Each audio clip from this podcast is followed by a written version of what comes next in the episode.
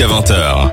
Vous vous informez dans la story de l'info avec Ivo et son équipe sur Dynamic One. Et on arrive tout doucement à la fin de cette émission. J'ai envie de pleurer. Il est 19h46. Mais non, ne Eh ben pleure oui, pas. je vais pleurer.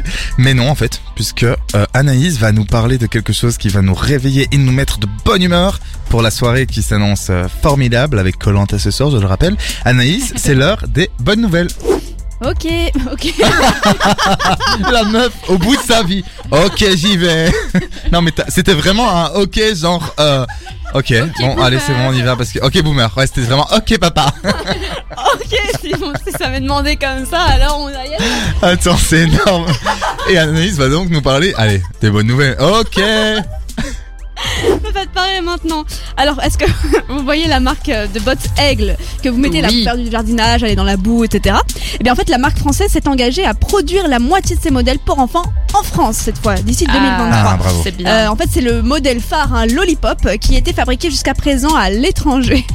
La re- enfin, Excusez-moi, je repense à mon ok.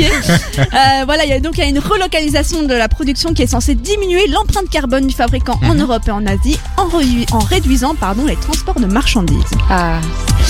L'Arabie Saoudite s'est engagée à atteindre la neutralité carbone d'ici. On sent que c'est la fin de l'émission et qu'on est un peu dissipé, les amis, là. Un peu beaucoup même, Heureusement qu'on est dans les bonnes nouvelles et qu'on parle pas d'un truc grave, hein.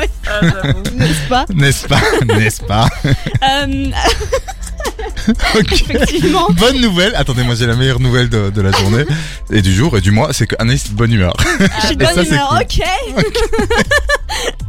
Euh, L'Arabie Saoudite s'est engagée à atteindre la neutralité carbone d'ici 2060, c'est-à-dire atteindre l'équilibre entre ses émissions de gaz à effet de serre et leur retrait de l'atmosphère. Le pays, encore très dépendant du pétrole économiquement, est l'un des plus pollueurs du monde, on le rappelle. En France, les, les députés et sénateurs ont trouvé un accord sur le projet de loi. C'est la fin de l'émission, excusez-moi. Euh, contre la maltraitance. La maltraitance.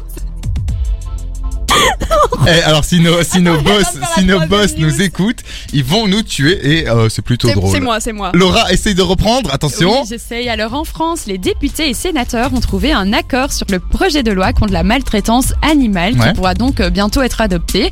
Euh, parmi les mesures, l'interdiction des animaux sauvages dans les euh, cirques itinérants d'ici Mhm. 7 ans, ainsi que des cétacés dans les delphinariums dans un délai de 5 ans. Et la dernière news, il t'en reste Non, une ou deux avant-dernière. Avant-dernière. Des chercheurs de l'université américaine de Northeastern auraient trouvé un antibiotique permettant de soigner la, mala- la maladie pardon, de Lyme. Lyme, on dit. Lyme, oh, bah, peu on importe. dit Lyme. Sans développer d'effets secondaires transmises par certaines tiques, cette maladie qui Mm. peut provoquer des symptômes cutanés ou articulaires est contractée par 12 000 personnes par an en Ah Belgique. ouais, quand même. C'est énorme. Moi, je connais plusieurs personnes qui l'ont, des jeunes, même un euh, qui a 16 ans. Bah oui, Effectivement, ça n'importe peut qui, être hein. très grave. Euh, ça apporte en tout cas une très grande fa- fatigue dans la plupart des cas. Et 50 000 personnes par an. En. Peut-être juste pour aider, si jamais vous vous faites mordre par euh, une tique ou même Mhm. parfois ça peut arriver par des moustiques, il y a une tache euh, normalement rouge anormale et qui va changer de jour en jour. Et donc, si vous voyez qu'elle change de forme, allez chez le médecin.